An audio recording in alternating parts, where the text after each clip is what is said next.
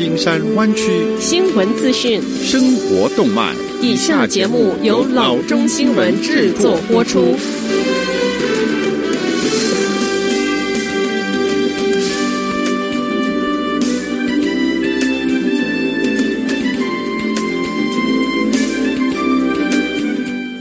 各位听众，大家好，欢迎来到老中广播电台的节目，我是君君。我们首先来关注今天的旧金山湾区地方消息。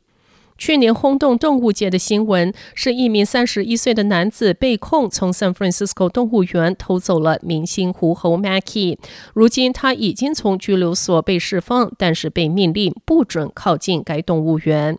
去年的十月，San Francisco 动物园发现二十一岁的狐猴 Mackie 失踪，兽栏有被破坏进入的痕迹。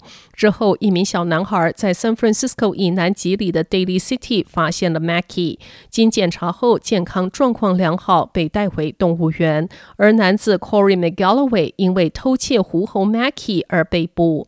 McGalloway 除了偷狐猴之外，身上案子还很多，包括 Los Angeles 地检处控告两项非法入侵罪，犯行就在偷狐猴前一个多月。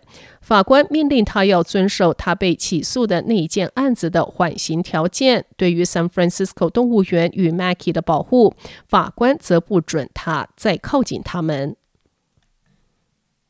下则消息，根据 California Lottery 在周二晚间开奖中，一名东湾彩票玩家很幸运，所持的 Mega Millions 彩票六个数位中是中了五个数位，喜获两百三十万元的奖金。California Lottery 称，这一张彩票是在 Brentwood 位于五千五百九十一号 Longtree Way 的一家 Chevron 服务站买的。根据 California Lottery 在这一次头奖四点四七亿中的开奖中没有投。头奖的得主只有这一位湾区玩家中了前五个号码。周二开出的号码是二十四十三、五十一、五十五、五十七和 Mega 号码四。下一场 Mega Millions 开奖是在周五举行，预计奖金将高达四点九亿元。与此同时，周三晚间开奖的 Powerball 头奖奖金高达四点一亿元。下则消息：二零一九年，Microsoft 尝试模仿 Pokemon Go，打造出自己真实世界矿增实境的游戏 Minecraft Earth。如今因为瘟疫的关系，将于六月收掉。这款游戏好不容易于二零一九年十一月对外开放。但是命运不好，立即遇上瘟疫的肆虐，让这一款需要出走出去玩的游戏，因防疫禁足等措施而彻底的失败。在未来几个月内，该游戏将关闭，所有游戏数据也会被删除。Minecraft Earth 团队关闭声明中写道：“Minecraft Earth 是围绕在能够自由行动与共同一起玩的基础上所设计的。”而如今这两件事情都办不到，但令人困惑的是，同样受到瘟疫威胁，Pokémon Go 却活得很好。这或许要感谢它有超强的死忠玩家基础，以及不断涌现的好奇心手。不过，对一个以真实世界为基础的游戏，当每个人都被迫待在家中，想要从零分闯关到六十分是很困难的。下则消息：一个在湾区以及附近拥有七家顶级酒店的大型酒店运营商受到疫情带来的严重冲击。近期，他向监管机构发出警告，他面临严重现金紧缩，有可能要破产。但同时表示，一家大型的投资商提供的融资方案有望帮助他能够走出资金的沼泥。发出警告的是目前正竭力落实融资的 Ashford Hospitality。它的困境表明，新冠病毒疫情带来的金融和经济过山车，让住宿和旅游业陷入一片死寂。在十二月二十二日向 Securities and Exchange Commission 提交的资料中，总部在 Texas 的 Ashford Hospitality Trust 称，它正遭遇流动性问题，可能因此被迫进入第十一章破产申请程式。不过，在十二月二十八日向 SEC 提交的资料中，Ashford Hospitality 表示，他已经从 Oaktree Capital Management 获得至少两亿元的融资承诺，他的财务紧张状况即将得到很大的缓解。